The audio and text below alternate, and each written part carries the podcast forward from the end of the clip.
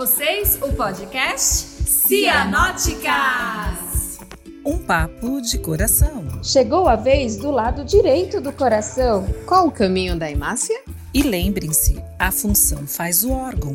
Eu sou Vanessa Canuto, cardiopediatra, com atuação em ecocardiografia infantil e fetal. Eu sou Lili Montalvan, cardiopediatra, com atuação em cardiointensivismo. Eu sou Márcia Matos, cardiopediatra, com área de atuação em clínica, falência cardíaca e transplante cardíaco infantil.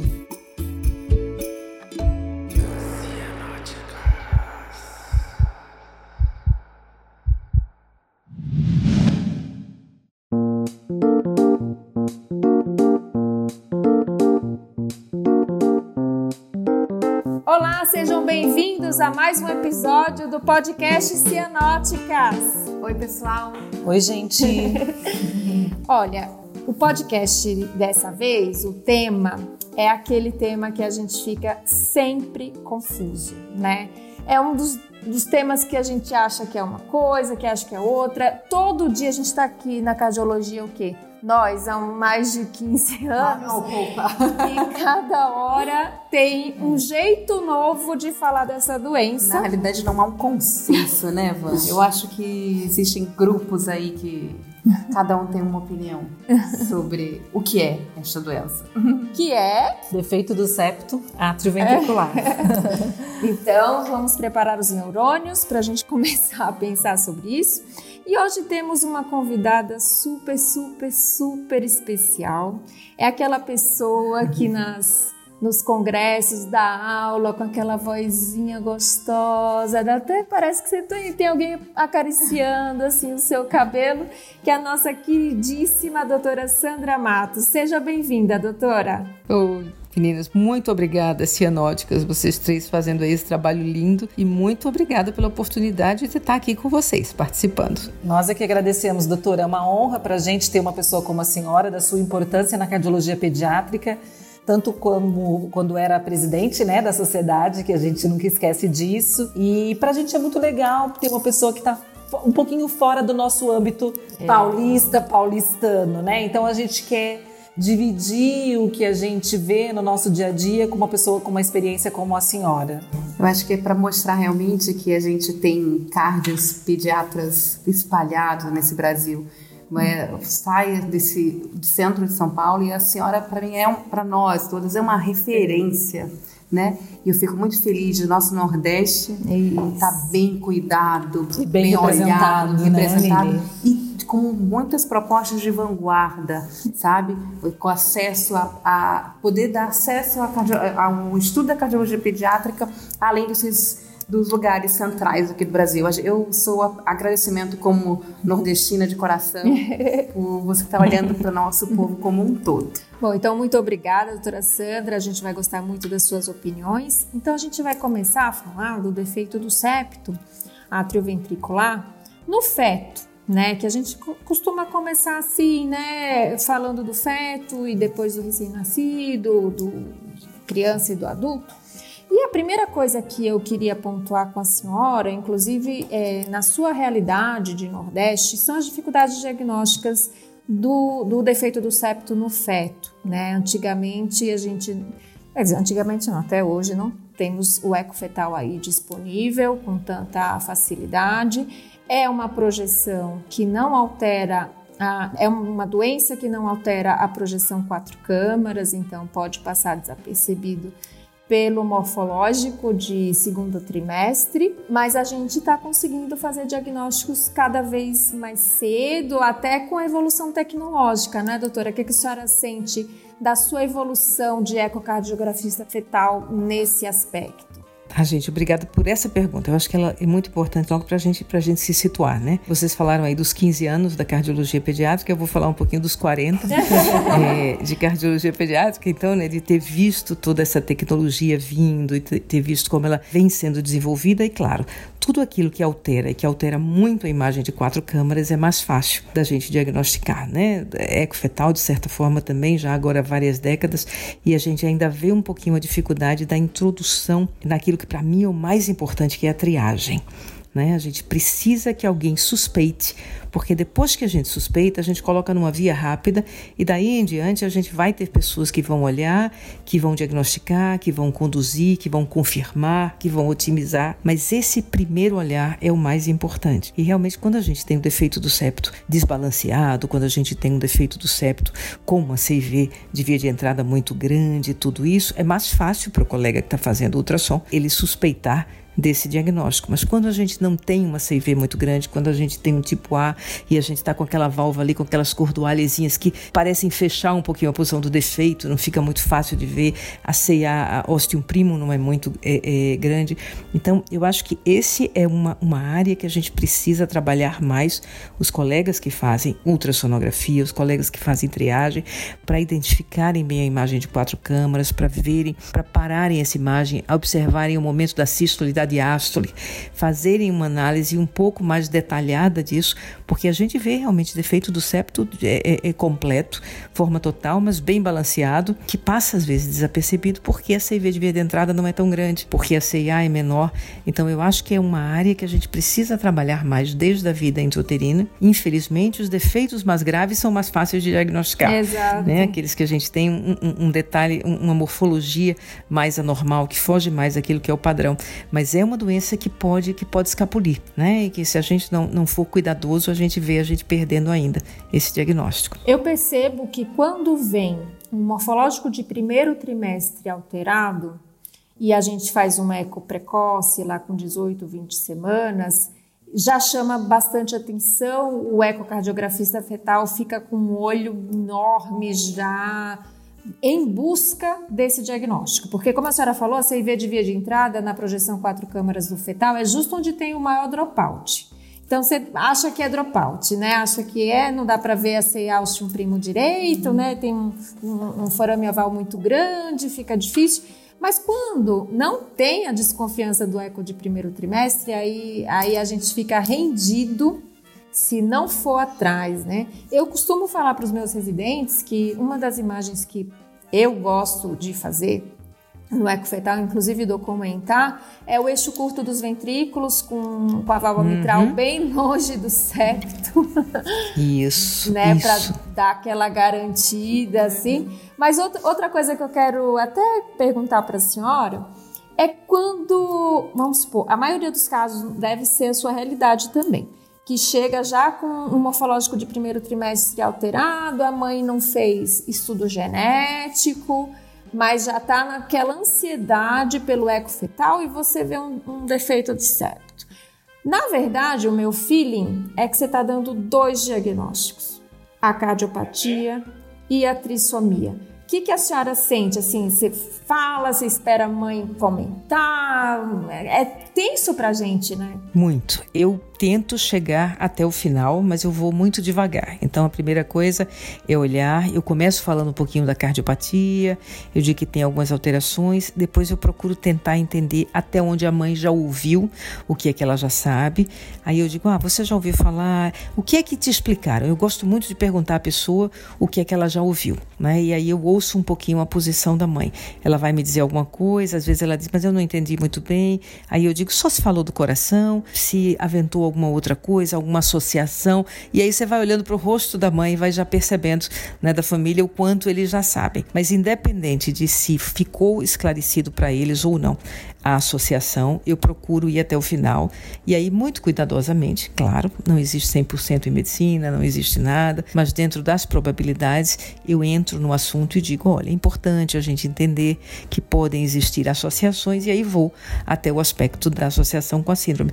Mas concordo com você, quando a gente está diante de um diagnóstico de defeito septo atrioventricular, a nossa responsabilidade ela aumenta ainda mais porque a gente fala da parte cardíaca e a gente discute tudo isso que pode ter um impacto muito grande tanto do ponto de vista físico de tudo, mas do ponto de vista emocional para uma família, né? De já no intraútero saber que vai lidar com isso e a gente nunca sabe exatamente como a família vai responder, né? Tem criança, tem famílias que dizem a criança vem com síndrome de Down, vai ser muito amada, vamos começar a estimular desde cedo e outras que têm uma reação bem mais negativa diante da, da, da possibilidade da síndrome. É muito difícil, né, doutora Sandra, porque a gente está ali como eco, a gente não está como cardiologista fetal, não estamos numa consulta com essa mãe, né? Mas a gente, lógico, que perde o tempo com ela, entre aspas, né? Vanessa, eu queria até entrar nisso com você um pouquinho também, até porque assim, de novo, talvez entre na coisa dos, dos 40 anos de cardiologia, então eu às vezes faço eco e entro um pouquinho além e faço um pouco a consulta, mas eu acho que isso é uma área que nós que fazemos cardiologia fetal precisamos discutir um pouco mais. Como lidar com essas situações?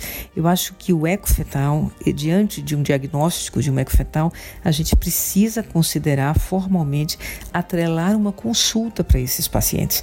Né? Isso tem que ser definido sob todos os pontos de vista, desde o ponto de vista até de honorário, mas do ponto de vista de tempo, gente.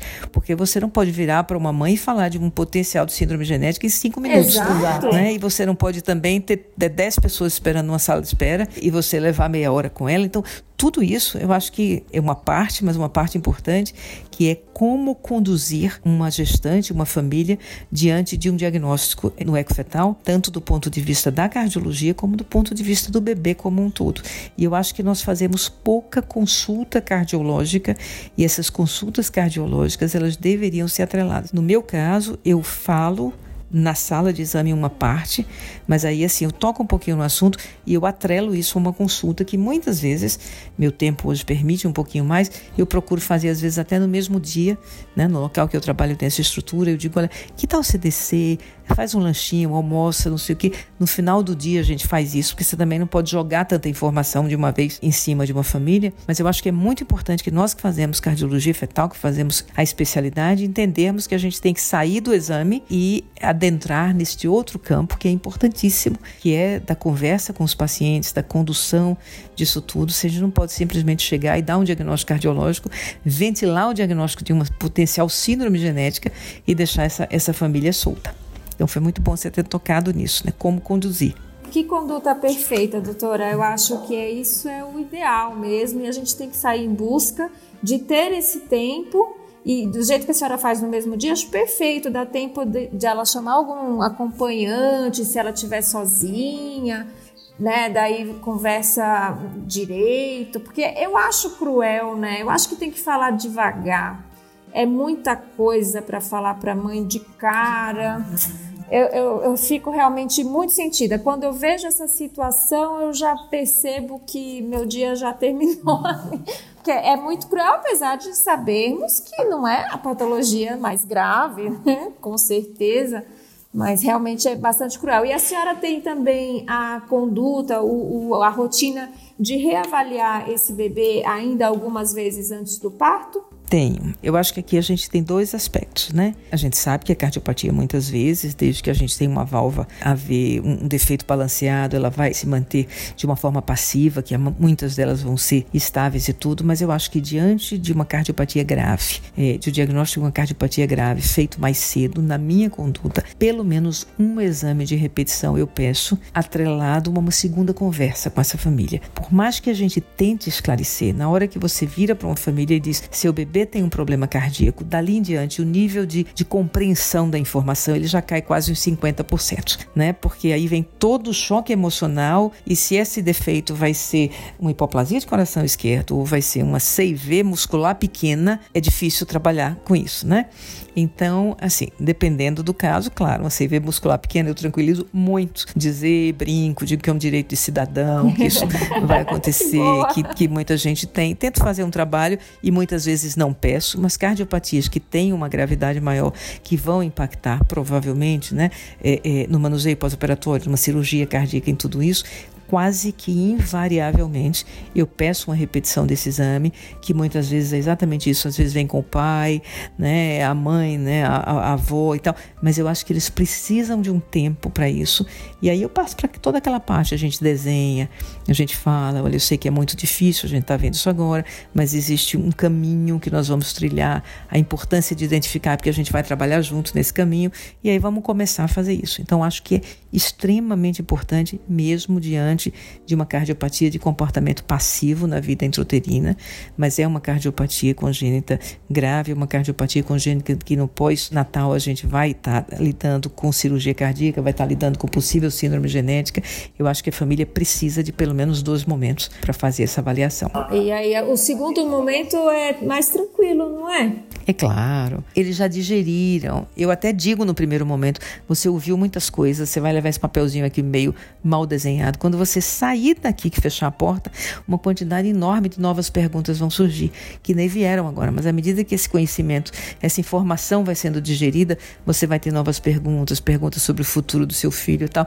No segundo momento, a gente vai sentar e trabalhar sobre tudo isso. Então eu acho que é muito importante a repetição. A gente não pode soltar direto para o pós-natal, não. Até porque vai que tem um falou associado, né, doutor? Isso, um segundo momento. É o nosso pavor. A vida intrauterina é riquíssima, não é, minha gente? De uma semana para daqui a duas ou três semanas. Então a gente vai se preparando e eu coloco tudo isso para a família também, que eu acho que é muito importante. Eu coloco as limitações né, as limitações do, do, conhecimento, as limitações da própria fisiopatologia é, intrauterina, do que, que a gente vê num dia não é necessariamente o que a gente vai ver daqui a duas ou três semanas. E faço isso principalmente diante de doenças graves, é, até para deixar para a família um leque de opções, mesmo que eu acredite por conhecimento e por tudo que aquela doença vai evoluir no, no, modelo X ou Y e que eu acredito que vai evoluir até numa forma mais grave, mas eu sempre coloco um leque mais aberto e digo, quando a gente pratica a medicina por muito tempo, a gente entende que nós não podemos prever exatamente. Então vamos conversar novamente, quem sabe tal. E você vai preparando a família. Não pode jogar a bomba de vez em cima de, todo mundo e dizer segura isso aí e não, não voltar a conversar.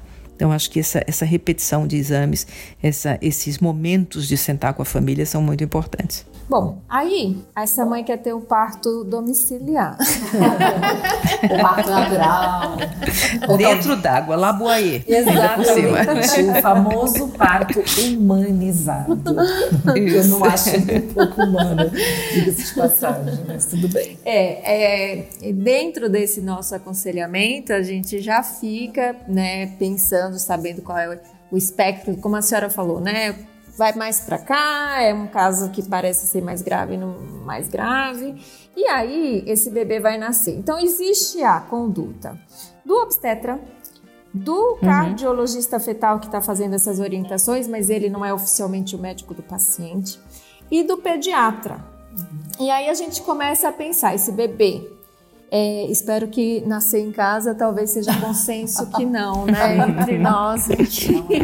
Não, é muito. Isso. Mas e aí? É, aí eu pergunto para a Lili, que ela que ela tá ali no, junto com os pediatras na linha de frente, que, que ela sente assim de encaminhar para um alojamento, para o berçário. o que, que você costuma fazer, amiga? Então, isso é um. Isso tem gerado até um certo desconforto até, né? É, não sei como é que pode ser a realidade aí realmente é, fora daqui do âmbito, do âmbito de São Paulo. Mas sempre uma coisa assim, a gente é, começa do antes, a gente quer preparar um parto, como é que essa mãe muitas vezes é, sonhou com um tipo de parto, né? Uhum. Que a gente tem que respeitar, uhum. que seja assim, mas uhum. ai, será que eu, eu será, a senhora vai poder conseguir não clampear logo esse cordão? É, ele vai sair, eu já vou, eu, não, eu vou poder pegar meu filho, eu vou poder amamentar? Elas perguntam de tudo isso.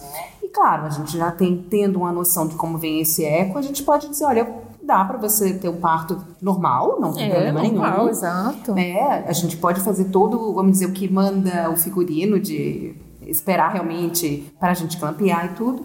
Mas assim, eu acho que a gente pode programar um, um parto e não necessariamente ficar restrito a ficar numa UTI neonatal. A depender, ela, ela pode vir, a gente faz o diagnóstico, né? Tento tranquilizar os neonatologistas nesse aspecto, porque, em geral, é uma cardiopatia em que você não vai ter essa manifestação importante nesse período, né? Acredito que, acredito que seja muito mais para a gente ver as nuances de outros defeitos associados que podem vir, como uma coartação de aorta? Então, talvez afastar isso. Olha, tá tudo bem, realmente é um defeito de septo, vamos dizer, clássico, que a gente vai, não vai ser esse momento que você tem sintomatologia, por que não encaminhar essa criança realmente para o seu alojamento conjunto, né? A sua e ter o segmento como qualquer outro recém-nascido, né, que seja, né? A gente fazer as outras buscas de outras malformações que a gente procurando é, com ultrassons de abdômen, ultrassom transfontanela, mas eu acho que quebrar um pouco isso de, ah, tem que ficar na UTI para esperar a apresentação clínica. Então ele vai ficar lá um mês às vezes, então. né? De uma a três meses, né? Nossa, que horror! Então, assim, eu acho que era mais para desmistificar nesse sentido, né? Eu, eu acho que precisa do nosso olhar, também não precisa ser, como diz a nossa amiga Vanessa, quando sai do, desprendimento do polo cefálico, fazer o eco só assim que desprender o polo cefálico. Até mesmo eu até faço uma preservação com isso. Eu acho que nem é tão interessante você fazer logo no começo, porque você precisa realmente ver se não tem alguma outra coisa que possa impactar né? Não precisa desse, dessa, desse rigor todo, né? Mas eu acho que dá uma tranquilidade para os pais. Eu acho que o que vai mais realmente chamar atenção no período neonatal para a presença na UTI seria, acho que, de um outro defeito que gere alguma intervenção. Associação, né? né? Exato. Eu acho que são defeitos associados, e não o defeito do septo como, um, né, como si, por si, para você é, deixar ele internado numa UTI. Não sei como é que a senhora... A senhora tem resistência, doutora, aí? Como que, que tá? Não, concordo perfeitamente, Lili. Eu acho que é exatamente isso. Acho que aqui você citou duas coisas importantes, né? É, a expectativa dos pais em relação a toda a equipe e a nossa conduta geral, né? Então, dependendo de onde, de o paciente vem, eu normalmente peço que nasça, claro, no hospital. É, eu digo que a gente deixa uma vaga de UTI reservada, mas ele nasce, vai para o alojamento, a gente vai observar. Aí eu passo toda essa história que você falou. Olha, quando o bebezinho nasce, a pressãozinha do pulmão ainda está alta, mesmo que tenha esse defeito, em geral ele se mantém bem. Com o passar de algum tempo, eles vão ficar mais cansadinhos. Enfim, passa um pouco essa história e digo. E a gente tem toda a chance de que o bebê nasça bem, que a gente repita os exames, que ele saia do hospital, que você possa curti-lo um pouquinho e tal, e que ele vai voltar depois para uma cirurgia. Mas nós podemos ter defeitos associados e o objetivo da gente dar um diagnóstico fetal não é deixar você, seu esposo, sua família estressados sem motivo, é dar segurança ao seu filho. E por isso a gente monta toda uma estrutura para que se ele nascer e a gente identificar alguma coisa que precisa de um tratamento imediato, uma lesão associada, a gente tem a UTI, a gente tem isso tudo. Então, primeiro explico isso e a outra coisa que eu digo é que a gente não faz eco no polo cefálico. Digo muito também, Vanessa. Gostei da colocação. Ai, né? que Mas bom. é pura verdade. Então, olha, na sala de parto é o neonatologista. Se a gente estiver lá dentro, a gente vai atrapalhar, porque a gente vai ficar focando só no coração, quando ele tem que checar na imaturidadezinha pulmonar, tem que ver o ar, pegar e tal. Até um bebezinho que Deus nos livre, que para numa sala de parto, é o neonatologista que ajuda, não é o cardio, não. Então, a gente na sala é mais uma pessoa, é mais fonte de infecção, tal. Então, foco muito nisso e foco muito nessa mudança circulatória neonatal e que as primeiras horas de vida, independente do que o bebê tem, a gente não tem que correr para estar tá fazendo isso. Em casos raríssimos, isso é necessário, que é exatamente para não nascer às 4 horas da tarde e ter aquela coisa de querer que às 8 horas da noite tenha um cardiologista para correr para o berçário, para fazer o eco e tudo. Então, eu acho que explicando essas coisas para a família ajuda muito, porque a expectativa deles é diferente. Se não ficar muito esclarecido, eles vão querer, a gente faz tudo, marca, o parto pode ser normal, pode ser marcado até uma cesárea, mas parto normal adora sábado, domingo, feriado, É, madrugada. esse problema. né? Então, Mudou que é normal, vai ser de madrugada. E cadê o cardiologista às três horas da manhã para fazer o eco? Então, eu acho que esses aspectos são muito importantes na condução, né? São, são coisas que é, fogem um pouquinho ao diagnóstico de se é, é, tipo A, B ou C, balanceado, desbalanceado, são importantíssimos, é claro, importantíssimos na hora da nossa decisão entre a gente, decisão cirúrgica, o que, que a gente vai fazer. Mas para o manuseio e principalmente para orquestrar com tranquilidade essas etapas, o que se precisa são essas abordagens. É, é os pais entenderem, é não gerar expectativas de que a gente tem que estar tá fazendo as coisas correndo fora de hora. Então, isso aí que você falou é perfeito. Eu, eu reservo vaga de UTI mas eu não mando necessariamente para UTI. Reservo por um potencial necessidade, ele vai, vai nascer, vai para o berçário, vai fazer o eco, vai fazer as repetições, fazer a avaliação clínica, claro, né, fundamental. E se der tudo certo, ele sai direitinho, fica lá no alojamento conjunto com a mãe e a gente vai fazer o segmento clínico para uma cirurgia mais para frente. O que, é, às vezes, assim, invariavelmente, apesar da gente saber de tudo isso, é um bebê que fica um pouco mais, né, internado, não vai ficar 48 horas como... Eles acabam ficando até mais internados, até por associação, pela associação é, tão íntima com a Com a síndrome, síndrome. por as, outros defeitos, assim, pela, pela hipotonia, dificuldade às vezes de, de deglutição, entendeu? Então, aí ele ganha essa internação mais prolongada por essas associações, né? Mais frequentes mesmo. É, Os é próprios uma- exames, né? Vamos checar a tireoide, vamos ver se tem hipo- hipotireoidismo, vamos ver tudo isso. Então é um bebê que precisa de uma avaliação maior, vamos fazer ultrassons de outras áreas, não só de coração. né? Então realmente não é um bebê de evolução tão rápida como um, um bebê que não tem a síndrome. Mas é, é difícil, às vezes, conduzir. Vamos, vamos supor, às vezes esse bebê fica no berçário, porque deu tempo da mãe, alta, a mãe tem alta hospitalar. E aí é um bebê devagar. Tem aquela respiraçãozinha mais acelerada, porque ele é sindrômico, aí ele não pega o peito porque ele não suga direito ou por causa da repercussão da cardiopatia, né? Então, o, o pediatra, às vezes, no, Eles questionam isso, né? Eu acho que é um, é um incômodo que eles têm, eu acho que o desconforto, né? Você olha, será realmente, né? Lá vem o cardio e fala, não se preocupem, né? É, esse, esse defeito cardíaco não tem grandes manifestações nesse período, mas tá lá a criança, né? Não consegue mamar, né? Tá cansada e precisa de... Ah, vou botar um pouquinho de oxigênio. E aí, doutora, o que que você faz, né? Como é que a gente vai dizer? difícil, É né? repercussão ou não, né? Eu acho que isso gera um certo desconforto para o neonatologista, né? A partir do, bebê, do momento que o neonatologista está numa sala de parto, de repente nasce um bebê muitas vezes sem o diagnóstico prévio É, de que era ser. uma, de que é um sindrômico. Isso para o neonatologista já causa um certo desconforto porque ele vai associar a trissomia, a cardiopatia e justamente vai ter aquela aflição de querer saber o quanto aquilo vai estar repercutindo nesse momento. Interessante o que a gente falou nessa questão da queda da resistência pulmonar, essa coisa toda, porque, como a doutora falou, imagina você deixar uma criança um de um a três meses internada porque o neonatologista, de repente, está com um pouco de, de desconforto ou com medo mesmo de não ter um, um, um cardiologista ali para dizer para ele, olha, querido, fique tranquilo, seu bebê pode ir para casa, a gente vai acompanhar ele no ambulatório daqui a 10 dias, por exemplo, numa consulta, né? Então, acho que isso também gera muito desconforto para o colega neonatologista, né? É verdade. E sobre a, a bandagem pulmonar, quando se é necessária antes de fazer a correção total, será que até a alta desse bebê a gente já tem dicas ou a gente vai realmente só percebendo nas consultas que com certeza são consultas bem de perto, bem próximas, principalmente se tem uma CIV maior? A senhora percebe que um caso que assim, ah, eu vou dar alta, mas eu tô sacando que eu vou ter que fazer uma bandagem? Eu acho que a gente tem esse, esse feeling algumas vezes, né? É, Principalmente dependendo da, da morfologia do defeito, né? Daquilo que a gente está vendo. Então a gente já vê que não é um defeito que vai ter uma correção tão fácil, vai ser um defeito mais difícil. A gente já começa a ver pequenos sinais clínicos naquele bebê.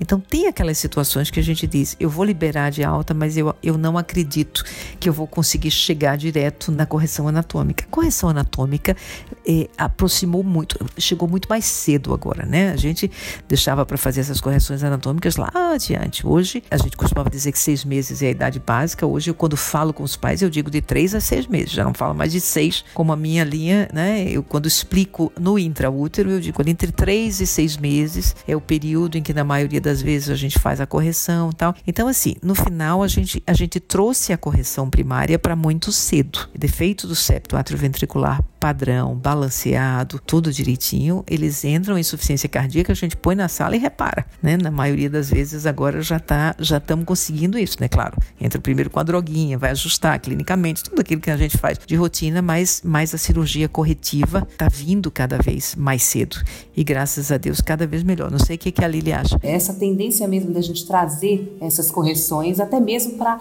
diminuir o impacto da sobrecarga de volume, né, desses defeitos, melhorando inclusive, apesar de a gente fazer mais cedo, o pós-operatório, porque a gente pega um ventrículo menos baleado, menos, vamos dizer, é, machucado. Então, essa é uma tendência que a gente tem visto, né, realmente é, é, a gente tem tido experiências de operar é, precoce, né, de tido como precoce, né? Até per tive perguntas de residentes que, que falaram, doutora, mas você operaria com 3 quilos? Eu falei, qual peso para operar, né? Ainda tem essa, essa mentalidade. É. Disso. Esquece o peso, esquece. Porque ele vai ganhar peso depois que eu realmente operar essa criança, né? Então eu acho que talvez é isso que a gente também tem que desmistificar, né? Ir a, né? Olha, gente, é mais do que peso, ver a repercussão dessa criança e tentar fazer isso mais precoce. Eu acho que tanto o pós-operatório vai ser melhor e, como a gente já tinha falado até anteriormente, em outro episódio anterior, até o desenvolvimento neurológico dessa criança vai ser melhor, Exato. né? A gente vai poder oferecer para ela, ela vai poder ter o seu, o seu estímulo em fisioterapia, fono, TO, nas crianças uhum. sindrômicas e na, em quem não são sindrômicos também. O seu impacto no, realmente na melhora do fluxo, né? Do, é, cerebral e, e, sistêmico também. É, eu, eu acho que a bandagem tem que ser assim, casos específicos. A gente tem que empurrar para fazer a cirurgia, a correção total, o máximo que a gente puder, mesmo que você dê um monte de medicação, para chegar aí três mesezinhos, vai, já opera. Mas às vezes é um prematuro, é, é uma síndrome muito, que não é Down, é um outro tipo de síndrome Aí, aí, às vezes precisa mesmo, né? Considerar da, a bandagem, né? Da bandagem pulmonar. Mas acho que é exatamente esse ponto. É tentar, tentar ver se é possível partir direto para uma, uma correção. Eu acho que a correção também, o tempo, de certa forma, claro, é experiência da equipe cirúrgica, da equipe de pós-operatório, mas a criança também nos diz um pouco, né? Assim, tem aquela criança que você vê que ela tem hiperfluxo, hipertensão pulmonar, mas está ganhando peso, está bem. Na hora que a sua curva de peso e crescimento, né, ela, ela dissocia, você começou a deixar de ganhar tempo, você começa começa a perder tempo, né? E aí daí em diante você vai vir com infecção respiratória, com uma série de coisas que vão piorar o teu prognóstico cirúrgico e depois operatório dessa criança. Então a gente tem que procurar balancear para encontrar o melhor período da cirurgia. É, então aí eu, o, quando a gente começou a residência lá atrás, uma das coisas que a gente mais ficava chateado era dos defeitos dos septos nopes, né? já chegava. Que, que, como é cruel, porque a gente está falando num cenário de um diagnóstico intraútero, de um acompanhamento de perto no, no uhum. berçário, de um acompanhamento muito próximo em, em consultório, em ambulatório e programando uma cirurgia com três meses de vida. Essa é uma realidade para poucos, né? A maioria da população não tem acesso a nada disso. E aí a gente Quantos e quantos e quantos pacientes a gente já pegou passando dessa faixa que é curta, é muito curto o período que você tem a oportunidade de intervir nessa criança. O ideal é isso, três a seis meses, mas aí a gente vai empurrando, se não der por algum motivo, lá seis, oito, nove, começa a chutar bidirecional, começa a dar uma taquicardia, mas você vai empurrando, mas é depois de um ano é quase impossível a senhora, mas assim, de uns tempos para cá, eu não tô, pelo menos aqui em São Paulo, né, percebendo tantos casos assim mais. Qual, o que, que a senhora sente na, na tua realidade? Eu, eu acho que essa, essa, pontuação sua é muito válida. Primeiro, realmente, claro, nosso país vive de ilhas, né, de grandes ilhas, onde a gente tem o oásis que a gente deveria colocar, né, da, da assistência médica, do diagnóstico e tudo. E a gente tem esse mundão aí fora, né, o deserto grande que, que nos envolve, onde os pacientes não têm, não têm esse tipo de, de acesso. Mas eu acho que há uma mudança também, Vanessa, uma mudança verdadeira. Acho que o, o fato da, do defeito do septo ser associado com frequência com síndrome genética, com a síndrome de Down, já ajuda no sentido de que hoje os colegas sabem que o bebezinho que nasce com síndrome de Down têm a possibilidade de ter doença cardíaca e eles pedem mais que seja feita a avaliação. Então eu acho que com isso a gente na verdade detecta um número que talvez não detectasse em outras situações, porque essas avaliações são feitas. Às vezes eu descubro até crianças mais tardias que não têm síndrome de Down, têm defeito septo e não têm síndrome, porque não fizeram muita insuficiência cardíaca ou teve um quadro mais difícil e passaram mais batido. Mas eu acho que pelo fato da associação com a síndrome ser é, é, relativamente frequente, a gente passou a diagnosticar um pouco mais. Também é verdade que os colegas que fazem ultrassom olham mais e mais e cada vez estão detectando. Então, assim, tem aqueles defeitos, como a gente falou no início, né? É, que são bem balanceados, que a CV é pequena, que a CI é pequena, que passam, mas muitos defeitos já começam a ser suspeitados e são diagnosticados suspeitados intraútero, então também vem. E aí, quando junta com o fato de ter síndrome genética, aumenta. Então, é, eu tenho visto mais diagnóstico, mais precoce do defeito do septo AV, mesmo aqui, mesmo na região nordeste e tudo.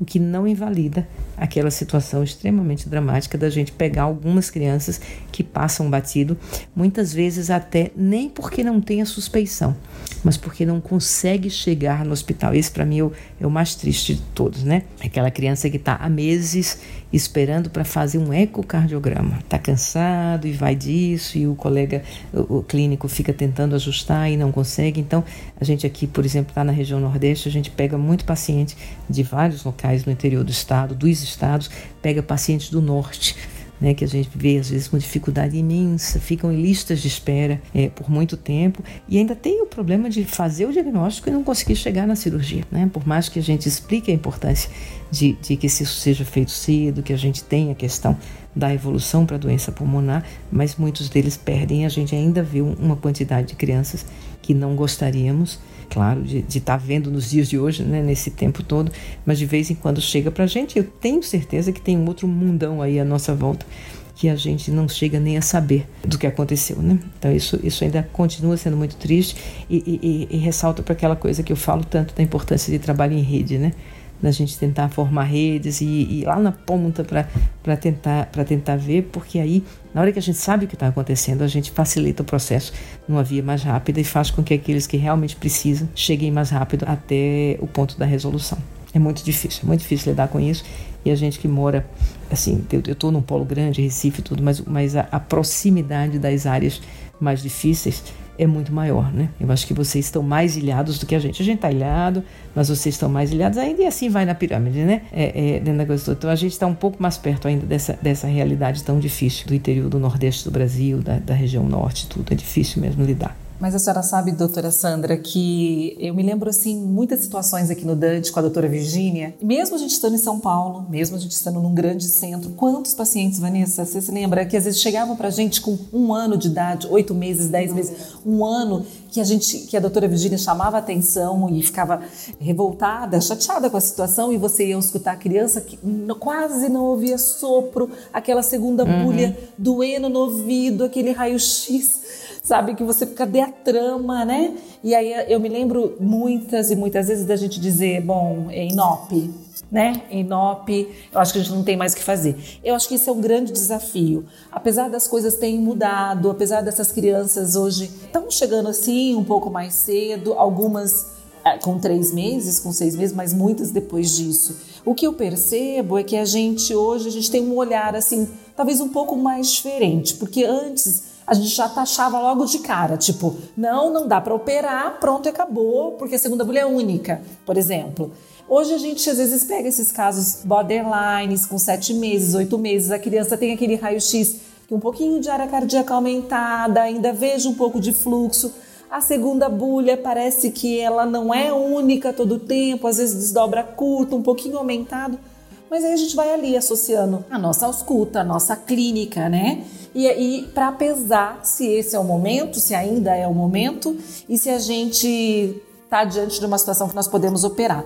E aí entra não só o defeito septo AV total, obviamente, mas eu acho que a gente tem que chamar atenção aqui para o defeito septo AV parcial, que é mais tranquilo, vamos dizer assim, porque nesses casos você pode pegar já numa criança com uma idade mais avançada, né? Uma criança maior e aí vai evoluir como uma clínica de uma CIA, por exemplo. Então, eu acho que vale a pena a gente levar, levantar essa questão e chamar a atenção para esse desafio que é de fazer o diagnóstico de um defeito septo numa criança um pouco maior, que está saindo dessa faixa etária entre os três e seis meses de vida, porque isso gera muita dúvida para o colega que às vezes está longe, para o colega que às vezes não tem um ecocardiograma fácil para fazer né, o diagnóstico, então a gente tem que estar tá, valorizar a clínica, obviamente, que a doutora Cidinha e a doutora Virginia sempre priorizaram muito isso para a gente, né? Vamos valorizar a clínica do paciente. Acho que cabe aqui uma discussão, né? E até colocar uma coisa muito importante, que é exatamente toda essa colocação e a nossa própria decisão, como é difícil, né?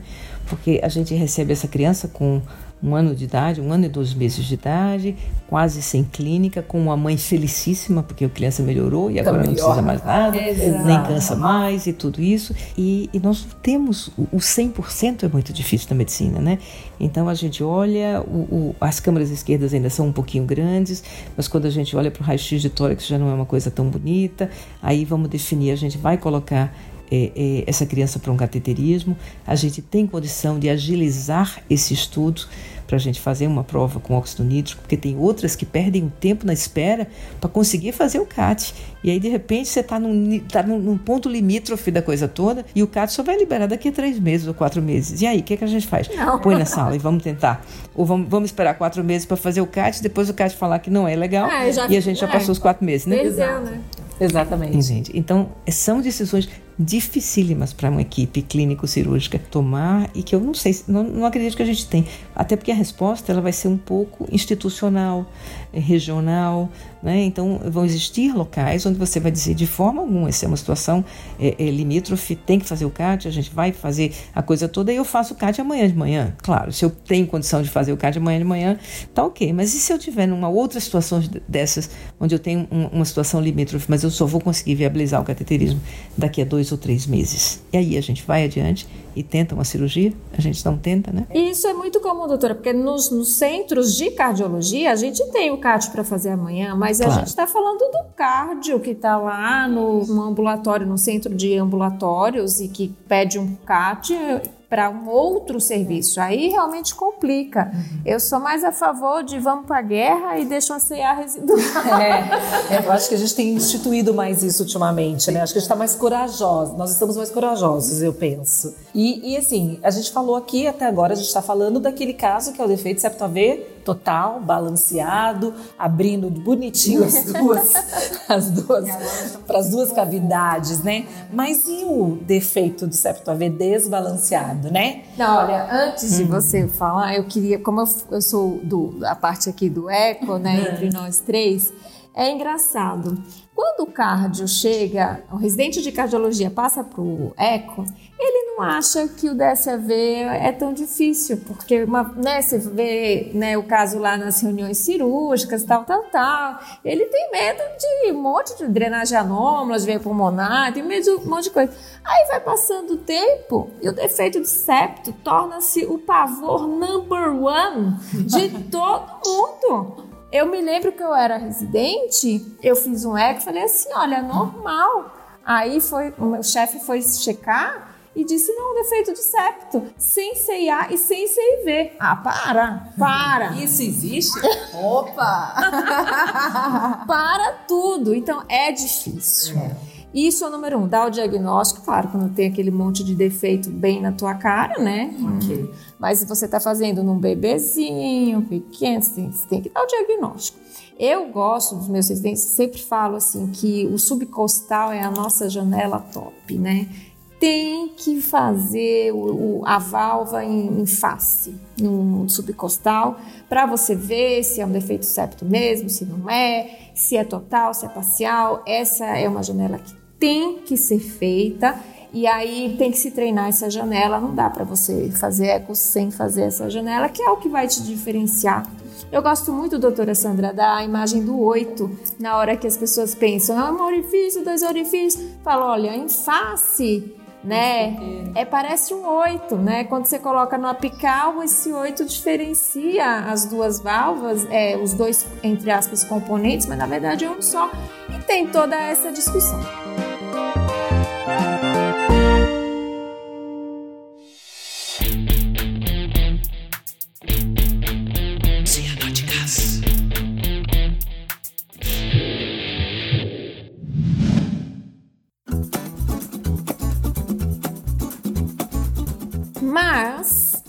Até aí tudo bem. E o desbalanceado, doutora Sandra do céu? O que, que a senhora me conta de desbalanceado? Como a gente sofre dentro dele. Pois é, vamos, vamos lá. Primeiro, é, só reforçando com você, a janela subcostal é uma janela mar maravilhosa para tudo, né? Na verdade, na criança pequena, a janela subcostal, a gente faz um arco aórtico igual ao fetal, lindo, né? Então você vai, é. vai, daí, vai lá debaixo da imagem atrial até as janelas supraesternais, todas elas vistas lá por baixo. Então, assim, super importante. Os, os defeitos desbalanceados são os mais difíceis, porque a gente vai com a dificuldade desde o diagnóstico, né, do diagnóstico preciso, até a, a potencial correção anatômica ou não, e são aqueles onde muitas vezes a gente termina postergando uma correção e partindo para um, uma cerclagem se a criança é pequena. né? E a gente tem uma repercussão maior e às vezes a gente termina fazendo uma bandagem para tentar não, não chegar muito cedo e ter uma dificuldade na correção anatômica. Eu acho que aí é um pouco de novo, gente, naquela de cada caso é um caso, né? A gente tem que analisar cada uma dessas situações. Eu acho que talvez a, a riqueza e a dificuldade da cardiologia pediátrica seja a gente não ter os mil casos de infarto tudo igualzinho para fazer para fazer a nossa medicina baseada em evidência, né? A minha evidência é diferente de vocês e cada um vai, porque cada dia a gente vê uma coisa nova, então é muito difícil. E é muita coisa da equipe mesmo, de chegar, de sentar com o cirurgião, com o hemodiamicista, com o clínico, ecocardiografista e dizer, bora analisar isso aqui e ver o que, que a gente acredita ser possível porque aí vem a experiência do cirurgião, vem o diagnóstico, a morfologia específica de cada caso, o tamanho da criança, né, o tamanho do defeito, quanto, que grau de desbalanceamento a gente tem para se tomar uma decisão. Fica até difícil, por isso que é tão difícil a gente repassar cardiologia pediátrica. Acho que cardiologia pediátrica é, é, a especialidade que realmente tem que ser no modelo mais antigo. É fica junto de mim, vamos, vamos ver os casos e vamos aprender. Né? Não tem muito senta no livro e olha não, porque Vanessa acabou de dizer, né? Depois de dizer tudinho, é assim, é assim, é assim, quando você chega lá na prática, eita, esse aqui passei batido, porque era um que não tinha visto ainda, né? A doutora Vera Aiello nos ensina todo dia, né? A gente manda um caso novo para ela fala, Vera, isso é possível? E ela diz, ah, é, é, é tem isso mesmo, vamos lá. Né? Então, essa, essa, essa beleza da, da complexidade, né? né? morfológica, anatômica que a gente vê. E aí é a hora de juntar e expertise na cardiologia pediátrica é isso, é o dia a dia para a gente definir que situação a gente pode partir para uma correção, que situação a gente tem que é, é, ficar fazer a paliação para uma possível correção e às vezes até ficar realmente numa paliação por conta dos riscos maiores né, que a gente tem. Pensando nisso, doutora Sandra, nessa dificuldade, nós resolvemos chamar uma pessoa tão querida que tem uma expertise para falar com a gente e dar um pouquinho da dica da prática clínica é, dessa questão do ecocardiografista, quando ele está diante de um defeito, para dizer se ele é balanceado, se ele é desbalanceado. Então, nós convidamos o Dr. Vitor Guerra, uma participação especial e internacional. o Vitor, lá do Kids Toronto, um, um, querido amigo, e ele mandou um áudio para gente falando um pouquinho do defeito de septo AV desbalanceado. Vamos ouvir o que o Vitor vai dizer. É hora da análise do QRS. Quem realmente sabe. Olá, amigos, seguidores do Cianóticas. Eu sou o Vitor e eu sou, em meu lugar, sou amigo da Márcia e da Vanessa, que eu já conheço há alguns anos. Hoje eu moro aqui no Canadá, pouco longe, mas continuo perto de vocês, porque eu sempre vou ao congresso, acompanho as discussões pelo grupo de WhatsApp de Caixa Pediatra, então me sinto bem próximo de todos vocês, o que é muito bom. Eu achei essa ideia fantástica das meninas de criar um podcast para falar de cardiologia pediátrica de forma bem informal. Acho que vocês estão de parabéns pela inovação. É possível de falar disso dessa forma despretensiosa e informal e estou me sentindo até bem mais, mais jovem, descolado. Parabéns, Párcia, Vanessa e a Lili, que eu não conheço pessoalmente. Agradeço pelo convite, por esse papo. Bom, eu vou ser bem honesto e dizer uma coisa: defeito do septo AV é complicado demais a conta, como diz lá em Minas. Mineiro, quando fala demais a conta, é igual o paulista fala com puta complicado. Bom, essa discussão do, do desbalanceamento no defeito do septo, acho que a gente, o objetivo único é um só, né? Eu acho que é saber se o ventrículo esquerdo ele é suficiente para manter o débito sistêmico e definir a melhor estratégia cirúrgica para uma correção biventricular. Do ponto de vista anatômico, eu entendo o desbalanceamento como são duas estruturas, situações anatômicas que são distintas, mas se relacionam entre si, né? Você tem a hipoplasia ventricular por si só, né? Que a gente entende muito bem e o desalinhamento da junção atrioventricular, né? Talvez essa seja grande o entendimento que a cardiografista tem que ter, né? E esse desalinhamento, a gente sabe que ele provoca, né, uma diferença, né, do fluxo de entrada nos ventrículos e inclusive poderia afetar até o desenvolvimento ventricular, né? Só lembrar que isso não acontece assim de forma tão tão direta. Bom, é claro, os casos de hipoplasia ventricular severa, eu acho que a gente não tem dúvida para ninguém, né? Não é cardiograma, é bem claro, ele domina todo o exame, né? A gente sabe muito bem onde está o problema e o problema é justamente aqueles casos que tem essas nuances de hipoplasia que, que a coisa pega né, para nós. Usar o termo desbalanceado, né? A, a, a, intenção é falar que não tem uma simetria né, entre o lado direito e esquerdo do coração parece até simples, né? É, a gente pensa que todo mundo vai entender, mas na verdade é um conceito muito vago, né? A gente precisa de coisas né, mais definidas, mais precisas. E eu acho que o maior problema é que é justamente a gente pensar que o coração só teria duas partes, né, direita e esquerda. Só com defeito do septo a coisa é bem mais complicada, né? A gente não, não pode pensar assim, né? É, existem é, dentro do espectro do defeito do septo, vamos dizer assim, níveis né, de, de, de desbalanço, né? E esses níveis de desbalanço na junção AV, ele vai ter, podem ter áreas diferentes, né? De, inclusive são até independentes, né? Na, na, na anatomia como um todo. O que quer dizer que ser desbalanceado ser, ou ser balanceado em um nível não necessariamente vai ser em todo o restante, né? E além disso, o mesmo grau de, de assimetria em um nível pode não é, ser o mesmo no restante do cavidade ventricular. Então, e o desbalanceamento se refere a algo que pode ser assimétrico não só no tamanho, né, mas também o que é muito importante no defeito do septo, na distribuição do sangue entre a circulação pulmonar e sistêmica. E o bom do ECA é isso, né, porque a gente olha tudo de forma dinâmica, né, vamos dizer assim, ao vivo, você olha e vê essa distribuição com o uso do Doppler e Doppler colorido, né. Quando a gente fala de tamanho, dimensão, óbvio, né, nos remete imediatamente à medição de comprimento, de distância, de volume ventricular e as diferenças entre as estruturas esquerdas e direitas. Eu, vou falar uma coisa que é, é muito clara para mim, eu como no meu dia a dia, na minha prática, né? Eu sou uma pessoa que tem dificuldade, inclusive, com memorizar números. Eu não gosto muito dessas coisas de ter regras de volumes, de cortes, etc. E muitas vezes eu tenho até que rever e consultar novamente algumas coisas. E, então é, é difícil para mim usar isso. Inclusive, não é a minha intenção aqui nesse bate-papo não é ficar refrescando ou lembrando números, etc. O outro tipo de desbalanceamento, que esse é o mais próximo do conceito fisiológico, é a gente entender como ocorre a distribuição do fluxo. Né? E a gente até vê por que, que o embasamento anatômico é importante. E aí que nesse tipo de, de entendimento fisiológico, aqui na cardiologia pediátrica, que torna desafiante ao mesmo tempo fascinante, a gente entender que a gente tem outras variáveis, né? E lembrar que no defeito do septo, essa distribuição do fluxo pode afetar né, os casos de desbalanceamento com predomínio esquerdo, por exemplo. A gente tem um shunt, né, direita e esquerda, muitas vezes a criança tem algum grau de, de saturação. Bom, a conversa aqui é para saber como é que eu faço um eco, né? Então eu estou tentando me imaginar aqui como eu vejo esse desbalanceamento no defeito do septo atrioventricular. Eu acho que, obviamente, né, entender anatomia com detalhes assim, vamos dizer assim, milimétricos, eu acho que é fundamental para um ecocardiografista pediátrico. E eu vou começar o mais fácil para mim, talvez seja uma forma mais simplista. Depois eu vou tentar enumerar aqui algumas coisas que eu acho um pouco mais complexo, né? Do ponto de vista prático, o corte de quatro câmaras, toda vez que a gente faz um corte de quatro câmaras, é, seja o melhor ponto de partida para ir montando esse, esse quebra-cabeça e organizando as ideias, né?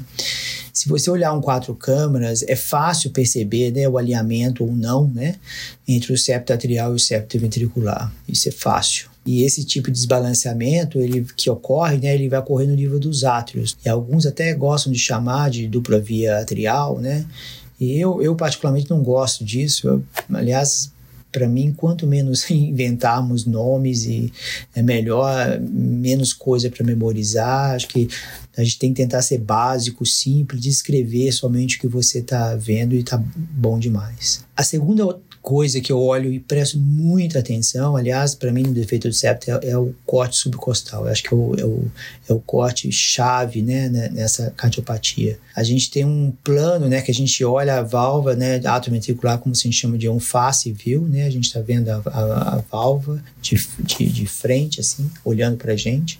E se você be, olhar bem essa válvula no fim da diástole, né, você consegue distribuir bem né, a área da válvula em relação aos dois ventrículos direito e esquerdo E é claro, eu, eu não tenho aqui comigo, mas eu sei que vocês devem saber, né, conhecem, existem vários papers, né, um, um, paper muito importante, né, um artigo muito importante que trouxe alguns números, algumas relações de índice entre essas duas áreas que vão predizer uma correção biventricular, ou seja, uma relação equilibrada entre essas duas áreas promove uma correção satisfatória biventricular, né.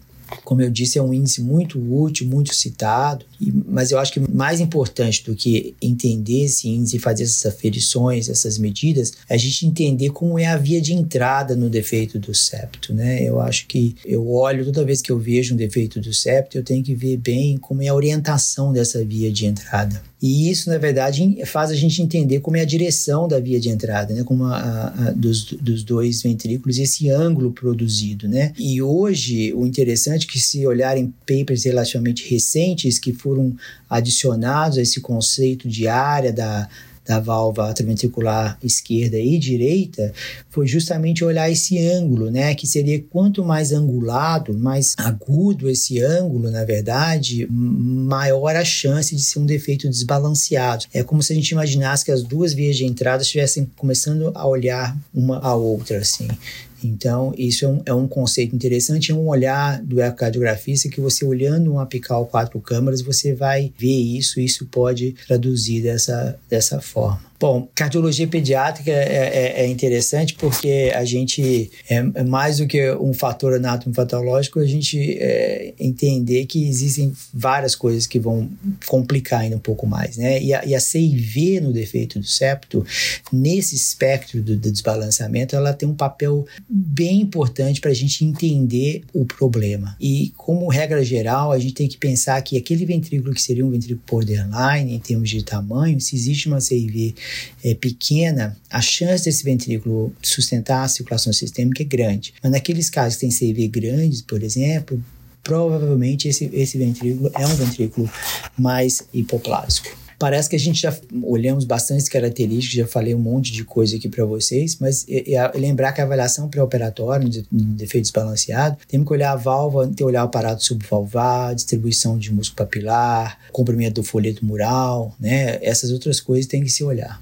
Mas componente subvalvar é importante, né? Lembrar que mesmo que no anel ali você não tem uma obstrução, mas se você tem uma obstrução é, subvalvar, né, no aparato subvalvar, isso tem que ser aferido e pode caracterizar, né, vamos dizer assim, um, uma fisiologia ou mesmo não permitir uma correção é, biventricular. E obviamente a gente sempre tem que olhar a via de saída, lembrar que o defeito do septo por si só ele tem uma via de saída mais estreitada, né, pela deformação inerente ao defeito básico. Bom, pessoal, acho que a massa me garantiu que isso aí seria um bate-papo. Eu tô batendo papo aqui comigo mesmo, é, olhando meu celular e nem quero né, olhar livro, artigo, medidas, números, na verdade. só tentei organizar na minha cabeça como eu olho, como é que eu organizo esse diagnóstico. E como eu comecei essa conversa, eu acho que esse assunto é complexo, é, mas ao mesmo tempo é crucial na nossa vivência de cardiologista pediátrica e cardiografista. Eu até usaria aquela metáfora, né, que a gente sabe do elefante na sala, se a gente não se nega a explorar e fingir que não vê, a gente sempre pode causar um, um super estrago aí, não revis, revisitar esse assunto, discutir, melhorar o nosso entendimento. Outras coisas que eu vou falar que eu acho super importante, mas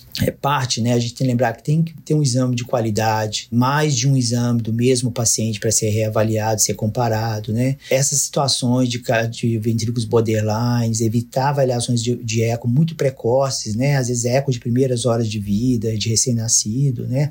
Lembrar que estamos lidando com lesões de estruturas que são dependentes de carga, né? É, sentar com outros colegas. Eu hoje, né? Eu tenho, eu trabalho com um de cirurgiões e colegas, a gente sempre olha em conjunto, isso é uma coisa bastante importante. Bom, eu agradeço esse convite, eu vou parar por aqui, eu já falei muito, ela me pediu cinco minutos e eu, para variar, falei muito, estou ficando até cianótico aqui, que eu falei 13 minutos. Um abraço especial a todos e em especial a esse trio é, pela essa iniciativa, a Márcia, a Vanessa e a Lili. Muito obrigado. Vitor, você é maravilhoso, porque você tirou as palavras do meu coração. Eu acho, gente, não é mentira, eu não mandei um áudio para ele antes. Não foi combinado. Não foi combinado. Mas assim, o, é muito difícil falar quando ele é balanceado e quando ele não é.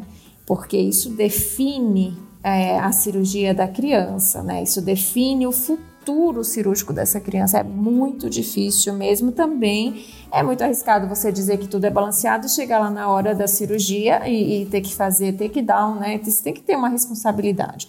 Eu concordo com ele do assim. Os índices realmente nos ajudam. Não são pesquisas, nenhuma de mil casos, né, doutora mas ajudam a gente pensar, olha, me baseei um pouco nisso, eu gosto muito da, do orifício da válvula AV sobre o tamanho do orifício total, mas eu sou igual, Vitor, não lembro desses números, nossa, que difícil, né? Eu acho que a gente não pode se basear nisso, mas como ele falou, quanto de fluxo entra né, dentro de cada ventrículo, que isso pode ser uma avaliação subjetiva, ver o tamanho desse ventrículo, que é interessante. Certas dicas eu acho que é interessante. Por exemplo, se a CIV é grande demais, você já fica esperto para ser né? desbalanceado. Se ela é grande, ela faz um ângulo maior do septo para é, cada parte da válvula V, quanto mais é agudo esse ângulo, mais desbalanceado é, pode ser. Então, eu, eu acho que a gente vai amadurecendo ao longo do tempo, mas não devemos nos prender a todos esses índices. Eu tenho certeza que a doutora Sandra faz todos os índices, né, doutora? É, às vezes a gente usa alguns índices, mas eu, eu concordo um bocado com o que o Vitor falou também. E olha, você imagina que se ele não conseguiu decorar tudo, imagina eu, depois de 40 anos dentro disso. Eu não decoro mais classificação de nada. Então, A, B, C, D, E. Mas assim, levando a sério, claro que são importantíssimos. E assim, o índice é importante, toda, todas as coisas, né? Tudo aquilo que a gente pode mensurar é importante. E eu acho que assim, as mensurações são muito importantes, principalmente em avaliações prospectivas de várias situações, né? Então, eu tenho uma determinada situação, eu vou estar fazendo uma avaliação prospectiva e a gente mensura, a gente faz índices até para seguir e ver que tipo de variação a gente tem ali. Com relação à definição diagnóstica, definição morfológica, eu acho que eu concordo um pouquinho com o Vitor que a gente usa alguns parâmetros mais gerais, não é? Um pouco da experiência, um pouco da equipe. Então, claro, o que, é que a gente chama de balanceado? A gente espera que seja algo que, que, que distribua relativamente bem fluxo para essas duas cavidades para que, após um fechamento, elas tenham condição de, de, de, de, suportar, respectivamente, as circulações sistêmica e pulmonar. Então, algumas dessas avaliações, até mais genéricas, onde você olha um pouco da experiência realmente, do tempo de você ver tudo isso, eu acho que são muito importantes. E, claro, os índices nos ajudam a que a gente possa ter um pouquinho mais de segurança dentro daquilo que a gente está falando. Mas termina sendo muito parecido, por exemplo, com o número que a gente vai ver da resistência vascular pulmonar no cateterismo. Então, uma resistência vascular pulmonar X numa criança de 8 meses que ainda está um pouco cansada, pode ser diferente daquele mesmo número daquela resistência numa criança de dois anos que não cansa ou numa criança até menor que nunca cansou e tal. Então a gente tem que levar em consideração que números, é, dados, diâmetros, é, é, parâmetros, seja o que, o que sejam, eles têm que ser vistos dentro de um contexto geral porque como vocês lembraram bem aí de Virgínia, do pessoal todo, a criança vem primeiro, a clínica vem primeiro. Então a nossa história, a apresentação clínica, como a criança tudo isso tem que ser levado em consideração junto com esses índices que a gente faz. Porque se a gente considerar hoje a, a pletora, né, a, a, chuva de índices que nós temos na literatura, a doutora Sandra com certeza não sabe todos decorados não, viu gente? Para isso ela tem residente, graças a Deus, que me dizem na sala lá da coisa do... Qual é o último índice, minha gente? Como é que funciona? Não, mas a gente tem, a gente tem que guardar a memória para outros tipos de coisa. Para isso a gente tem os aplicativos, é, dá para anotar, não tem problema, a gente checa lá, não tem problema nenhum, viu? Não é vergonha nenhuma de você checar ali, tá bom? mas eu acho que realmente, se tem tanto índice, é porque é muito difícil. Todo mundo quer dar uma ajudinha aí para dar esse diagnóstico. É por isso que tem tanta, tanto trabalho em cima disso e a gente concorda, né? É porque a gente está falando justamente de um assunto que gera essa, essa dificuldade mesmo de diagnóstico, até mesmo se a gente parar para pensar nas classificações. E aí a gente tem a participação da, do Papa da Anatomia, que eu tenho, nós, nós tivemos o prazer, de, como a senhora já bem mencionou, de ter uma, uma participação agora da doutora Vera Iello, né? Que é o Papa da Anatomia, referência internacional, né? Uhum. Nós temos aqui, né, prata da casa brasileira, tudo para falar desse defeito de septo, né? Existe esse defeito de septo intermediário, transicional? Existe ou não, doutora Vera? Vamos lá escutar o que, que ela vai falar e contar um pouquinho pra gente sobre o defeito de septo. É hora da análise do QRS. Quem realmente Sabe? Olá, sou Vera Demarque Aiello, sou patologista cardiovascular e tenho estudado a morfologia das cardiopatias congênitas há cerca de 40 anos. A pedido das moças desse grupo, eu vou falar hoje sobre defeito de septo AV numa apresentação bastante controversa, né, de nomenclatura controversa, que é a chamada forma transicional ou intermediária. Para que a gente fale sobre essa forma intermediária, eu gostaria de relembrar, se é que alguém ainda não o fez durante esse podcast, do, do que define o defeito de septo AV. Nós sabemos que no coração normal, as junções atrioventriculares são separadas e independentes, uma à direita, guarnecida pela válvula tricúspide, e outra à esquerda, guarnecida pela válvula mitral. Sabemos que elas são independentes porque elas estão em diferentes níveis. Ok, no defeito do septo AV, essa junção está no mesmo nível, é uma junção comum. E esta a válvula é uma válvula única, com um anel único. A grande variabilidade anatômica do defeito septo AV depende da aderência dos folhetos dessa válvula AV, principalmente dos chamados folhetos ponte, aqueles que atravessam de um ventrículo a outro, depende então dessa aderência desses folhetos ponte ao topo do septo ventricular, à base do septo atrial ou aderência entre si dos folhetos ponte antero superior e póstero inferior.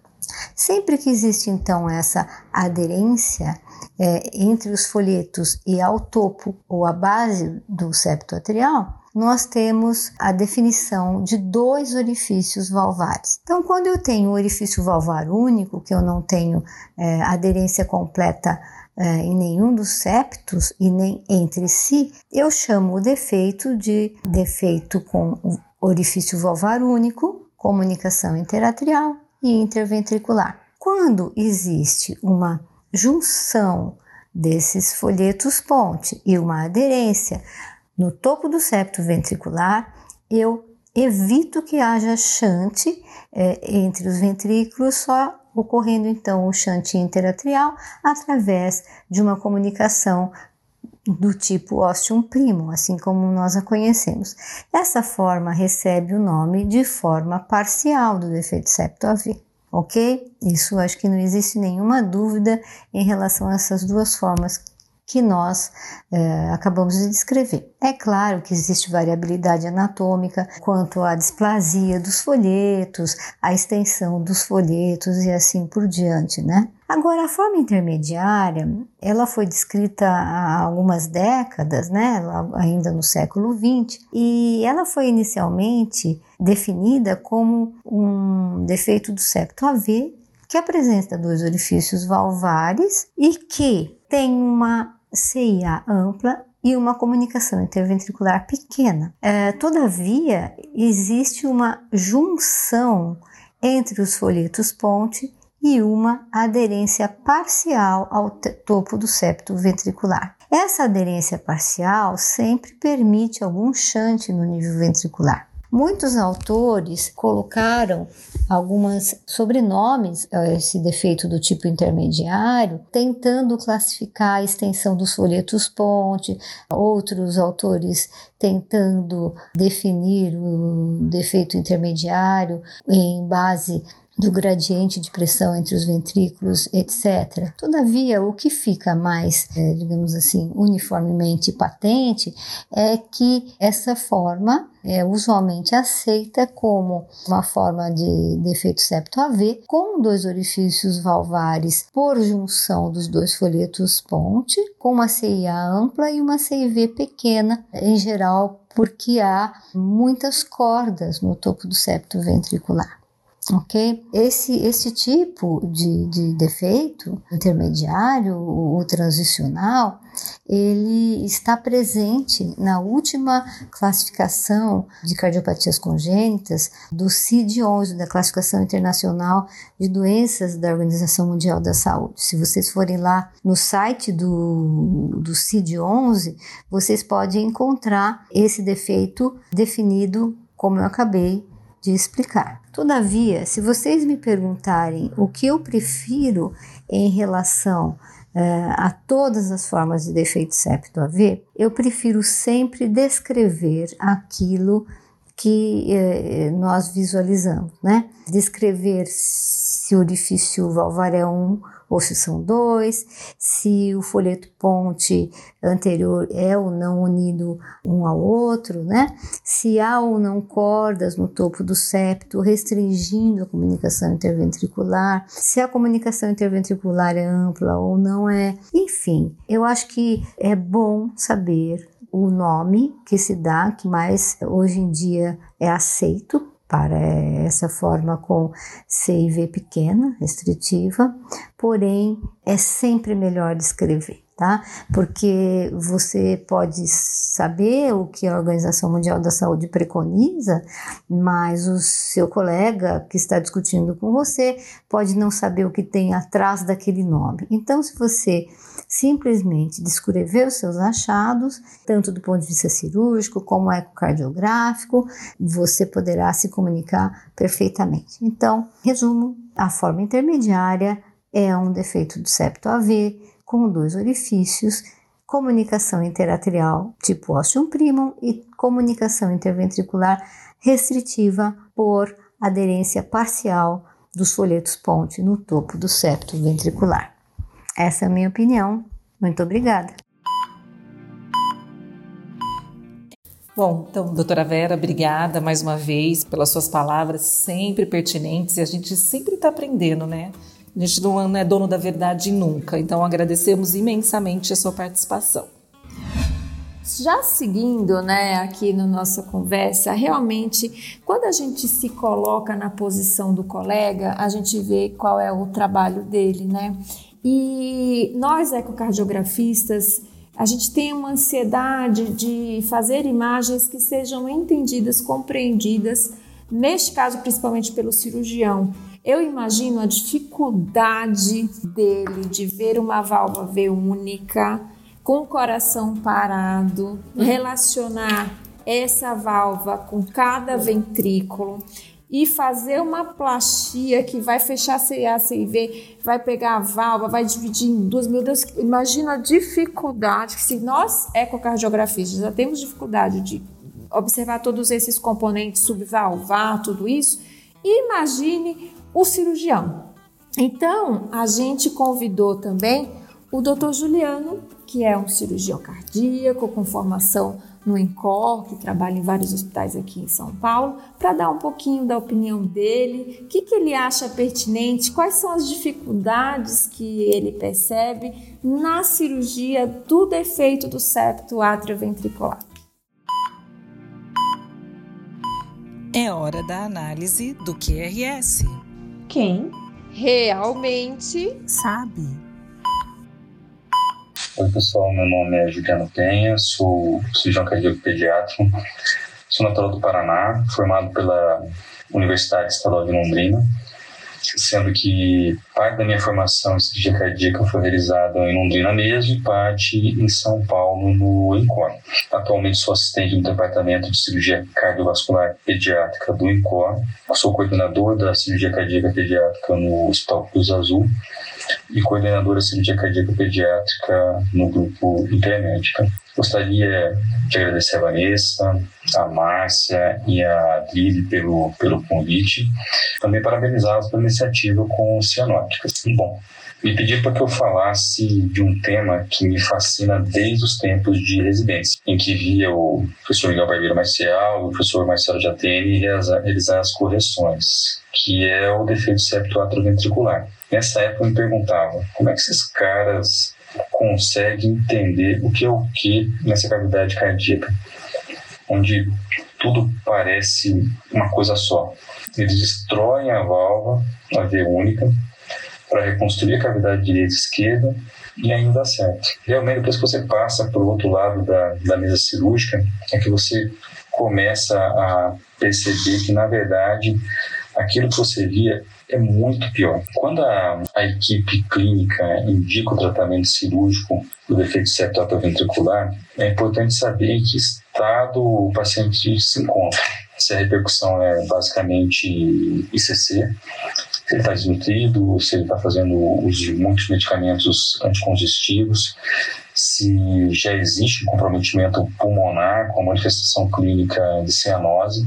E no caso, se a manifestação for apenas ICC, partimos para correção cirúrgica total. Caso tenha alguma suspeita clínica de hipertensão pulmonar, é necessária uma investigação um pouquinho mais aprofundada, com a realização do cateterismo e de um ecocardiograma mais bem detalhado para que a gente possa avaliar um pouco melhor essas questões de pressões e, fluxos intra, intracardíacos. Para a correção cirúrgica, é essencial que um ecocardiograma transtorácico com toda a avaliação anatômica de fluxo intracardíaco seja realizado, além de boas qualidades de imagem. São essas boas qualidades de imagem que vão nos guiar na, na, proposta cirúrgica das plásticas valvares que a gente vai ter que realizar. É primordial a definição da morfologia e inserção dos folhetos da válvula V, definir o grau de insuficiência valvar, se possível definir o mecanismo ou local dos jatos recurgitantes com avaliação do aspecto da vena contata, avaliar o grau de dilatação das câmaras cardíacas uh, estimar a pressão média pulmonar, determinar também o QTQS, uh, determinar o grau de hipertrofia do VD, uh, determinar também uh, como é o grau, como é a abertura da válvula V, se é balanceado ou não, se existe é, desalinhamento entre, entre os septos, avaliar se existe alguma obstrução subaórtica, os fluxos da, da CIA e da, da CIV. É um exame, na verdade, que exige todos esses detalhes, pois isso faz muita diferença na, nas decisões que a gente tem que tomar no intraoperatório.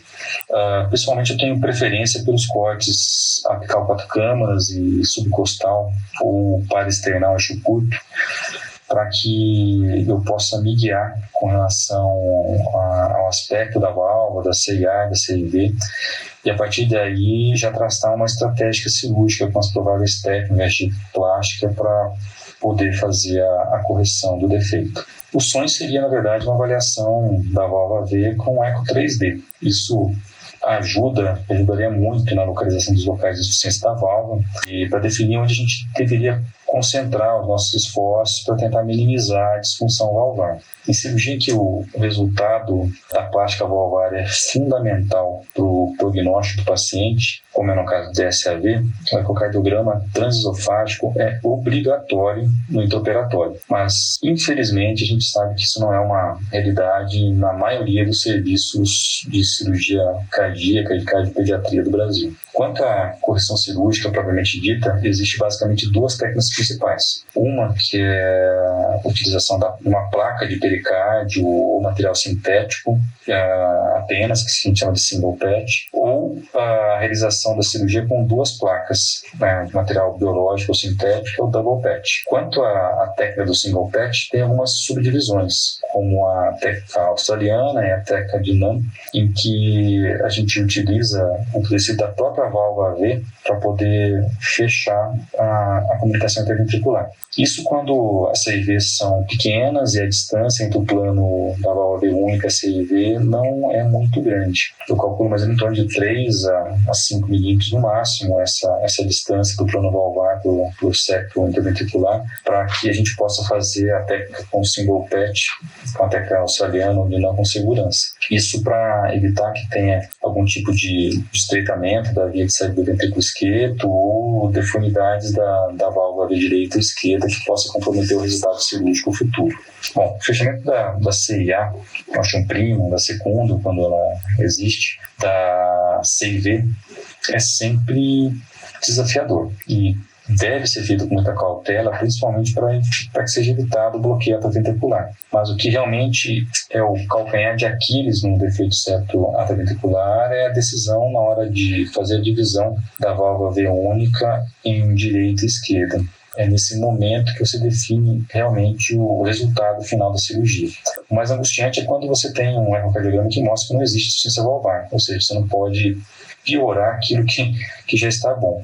E, infelizmente, às vezes nessa divisão, na escolha daquilo que você vai deixar para a esquerda, para a direita, para fazer a reconstrução da válvula à esquerda e à direita, qualquer falha nessa, nessa decisão se compromete realmente a reconstrução da válvula. Você pode deixar uma válvula insuficiente ou estenótica. Cada paciente possui uma particularidade no que se refere à anatomia da, da válvula V. Apesar da grande maioria é, ter anatomicamente cinco folhetos, esses são diferentes de paciente para paciente.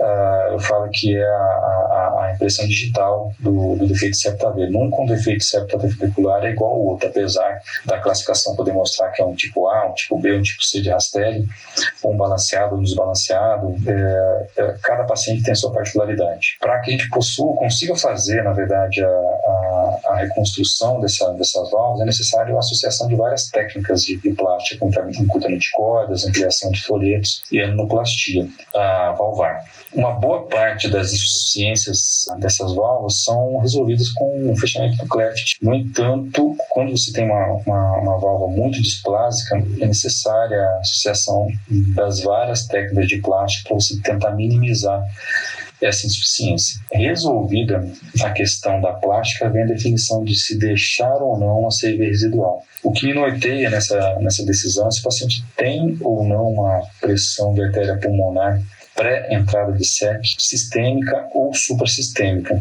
e se o VD é muito hipertrófico ou não. Se ele possui uma dessas características, eu sempre deixo uma, uma CIA residual de 3 ou 5 milímetros. Outra coisa importante também é que dependendo do aspecto final da plástica valvar, você compromete a evolução desses pacientes. É muito complicado pelo fato de a gente não ter muito arsenal com relação ao, ao, às prováveis próteses para você poder implantar nesses pacientes. Nós não temos mini próteses, as próteses mecânicas são depois de difícil anticoagulação em pacientes com peso abaixo de 10 quilos, ou seja, é, é algo que, que você é, dificulta a evolução do paciente caso você tenha que fazer uma, uma troca valvar. Bom, gente, é isso. Eu agradeço novamente ao convite. Sucesso no novo canal, que tem tudo para poder fazer a diferença no nosso mundo cardiopediátrico. E até a próxima. Juliano, muito obrigada. As suas colocações são perfeitas, né? Realmente acho que a gente pensa em tantas cardiopatias complexas, né, como desafios, mas realmente abrir e você ver aquela válvula ali, né, saber o que, que você vai encontrar. Eu só posso dizer que vocês, cirurgiões, são verdadeiros artistas. Exato. Isso. Acho que a palavra artista foi muito bem colocada, não é? Mas é mesmo, né? Uma arte a cirurgia cardíaca ela é, um, é um grande misto né, da, da, técnica com a arte, principalmente a cirurgia é, é cardíaca pediátrica. E interessante, quando você falou, Juliano, me chamou a atenção esse detalhe da, da questão do, do refluxo da válvula ventricular, né? De que quando a gente entra com uma situação que está bem, a gente entra até com mais medo de não terminar no final daquilo ali agravando o quadro ou prejudicando. Normalmente, a gente fala muito em entrar para corrigir, para diminuir o refluxo da válvula, mas a gente sabe que transformar uma válvula única em duas válvulas e terminar a coisa toda com elas balanceadas, sem, sem estenose, sem é, insuficiência, é uma coisa difícil. E numa válvula que já começa estando bem, na hora que a gente faz tudo isso, você fica com, com, com esse medo e com essa preocupação.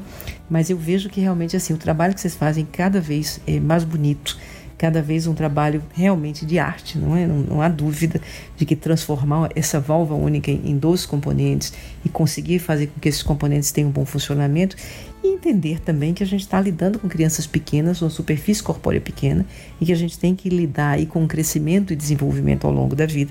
E que a gente muitas vezes é, é, tanto tem situações onde a gente começa com a lesão residual pós-cirúrgica, que é um pouquinho maior e que depois ela se ajusta e vai se adaptando e que a criança melhora, inclusive, né? a gente vê isso, graças a Deus, e às vezes também a gente vê uma válvula que no início parece estar ok e que quando a gente vai com crescimento e desenvolvimento, a gente vai tendo é, um pouco mais de estenose, um pouco mais de problema e pode precisar de, de mexer lá na frente.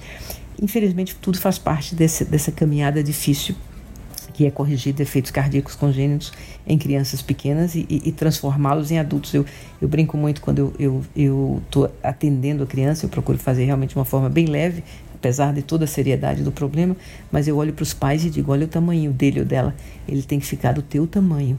E você imagina que a gente vai cortar e costurar e ajustar um coraçãozinho desse tamanho. Olha a mãozinha dele ou dela fechada.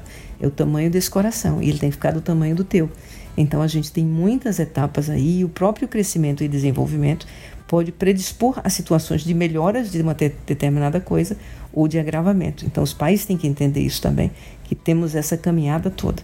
Mas o que você, Juliano, e vocês, cirurgiões cardíacos que estão aqui com a gente nos ouvindo, e aí por esse Brasil todo fazem, é algo realmente admirável, que a gente fica impressionado, né? É verdade, e eu gostei do termo artista, eu achei que a Lili falou com um pouco de viés, talvez ela tenha um artista em casa e talvez ela tenha falado isso. Mas assim, a gente que faz o acompanhamento, o ecocardiograma, a longo prazo desses pacientes, às vezes, sinceramente, eu olho e falo, mas que arte mesmo, que valvas maravilhosas, como ficou lindo isso daqui. E como é cruel também para o cirurgião quando a válvula é mal formada demais, que ele tenta, parece que é tão simples, vai lá, faz uma plastia, né?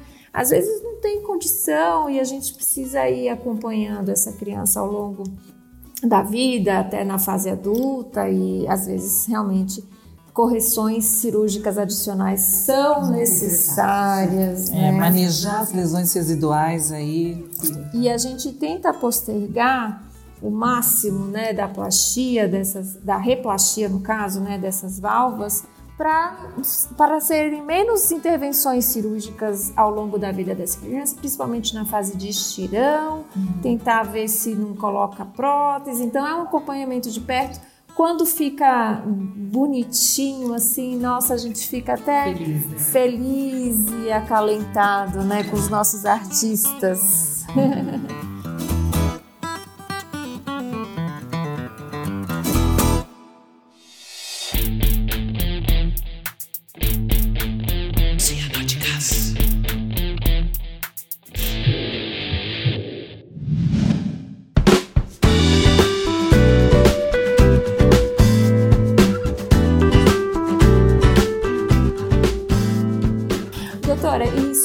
finalizar, é, a gente queria só pontuar um pouquinho sobre a hipertensão pulmonar, né? No pré-op a gente falou um pouquinho, né, desses casos que a clínica já dá uma, algumas dicas e a gente, quando o eco não responde todas as nossas perguntas, acabamos recorrendo à avaliação hemodinâmica pelo cateterismo e às vezes a gente precisa até usar um pouco do sildenafil num pré-op, até se estende um pouco mais. Mas existem aqueles casos que realmente evoluem com HP, mesmo depois da cirurgia, né? A senhora tá, vê bastante caso ainda com HP, mesmo na evolução? Acontece, e eu acho que eh, nesse caso em particular também a, a, presença da síndrome de Down é uma coisa que a gente tem que considerar, né? A gente sabe, base da língua mais alargada, tendência à obstrução respiratória. Então, existem situações onde, independente é, do defeito ou da correção do defeito, a doença vascular pulmonar ela vai se instalar e ela vai, ela vai seguir. São situações muito difíceis, mas eu acho que uma das coisas também muito importantes delas é para nós cardiologistas lembrarmos quando a gente fala com os pais, né?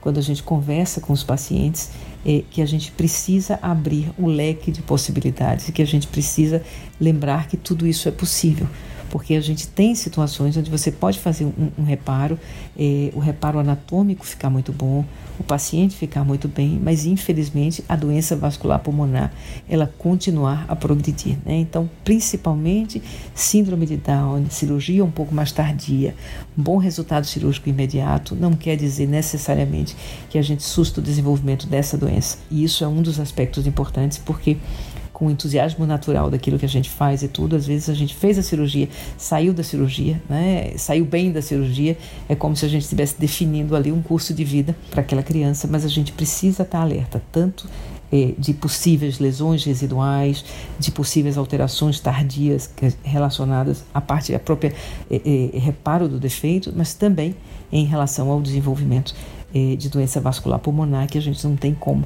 ter o 100% de certeza de que a gente mudou a história natural desses pacientes. Acho que era a Jane Somerville, né, a, grande cardiopediatra, cardio é, de adulto, né, Gush, que criou tudo isso, mas eu lembro, eu tive a oportunidade por uma época trabalhar com ela e ela falava muito isso. Ela dizia: "Vocês cardiopediatras, cuidado com o que vocês dizem, porque a gente pega na vida adulta, e eu acho que hoje o Fernando e todos os que trabalham aqui em Recife Catarina e esse grupo que trabalha com congênito adulto eles veem que, apesar do nosso enorme entusiasmo, e graças a Deus, é, de um número muito grande de pessoas onde realmente a gente muda completamente é, é, o prognóstico, o curso de vida que se transformam em indivíduos praticamente normais, mas existe um percentual significativo de pessoas que, independente do que a gente faz na sala de cirurgia, no diagnóstico pré-op, no pós-op imediato, a história de vida desses pacientes a gente pode não mudar tanto hipertensão pulmonar é algo para o século atual, né? Nós não nós dominamos muita coisa na, na, cardiologia pediátrica no século passado, mas a doença vascular pulmonar é uma coisa que tem muito ainda para a gente aprender. Ainda está muito difícil, então acho que esse é um lembrete importante. É, o defeito septo AV é, é, é uma grande chamada para isso, mas não é o único, é claro. Né? Todas as lesões de Shunt todas as lesões, as cardiopatias complexas, a gente tem que sempre lembrar da possibilidade da doença vascular pulmonar e da progressão dela, independente dos nossos esforços. Olha, doutora Sandra, eu não tenho como agradecer a sua participação no nosso podcast. Eu estou me sentindo, estou me achando hoje que eu fiquei mais de uma hora conversando com a doutora Sandra. Tudo bem que a gente vai compartilhar com os nossos ouvintes. Mas foi maravilhoso, doutora. Agradecemos demais a sua participação, sempre ajudando a gente, aprendendo, compartilhando as experiências. Muito obrigada. Muito obrigada, doutora Sandra. E saber que você gosta dessas novas empreitadas, é. tecnologias. A senhora sempre está muito à frente do seu tempo, sim, com os seus projetos já usando telemedicina desta forma, uhum. né? Porque não, o podcast também vem com essa intenção. Então, você é uma inspiração tanto, sim, sabe? então, eu só te agradeço. Eu adorei, meninas. Vocês estão todas muito rosadas, completamente acianóticas, independente do nome de vocês. Viu? O pessoal está só ouvindo vocês, mas eu estou lhes vendo. É. lhes vendo. Então, adorei conversar com vocês. Gosto, sim, gosto. Adoro e eu acho que sim, quanto mais a gente conversa com gente jovem, gente entusiasmada e tudo, mais a gente aprende, mais a gente cresce. Então, contem comigo no que eu puder participar, aprender com vocês, trocar um pouquinho de experiência. Prazer enorme ter conversado aqui hoje, viu? Adorei também. Um prazer, um prazer. Muito, muito obrigada, muito doutora. Obrigada. Um beijo grande, até uma próxima oportunidade. Beijão, gente. Tchau, tchau.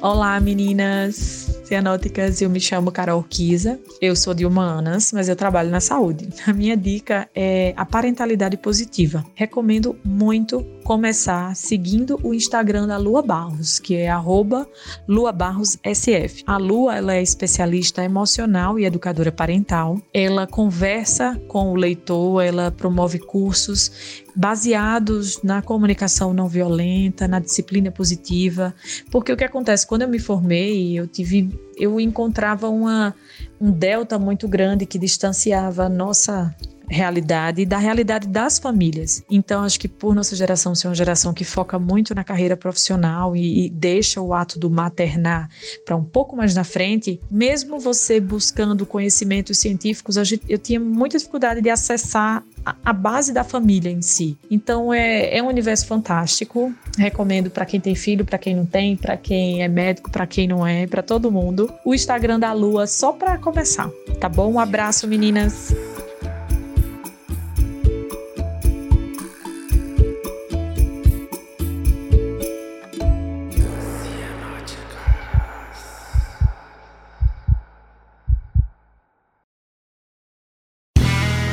Este podcast foi editado por Play Áudios.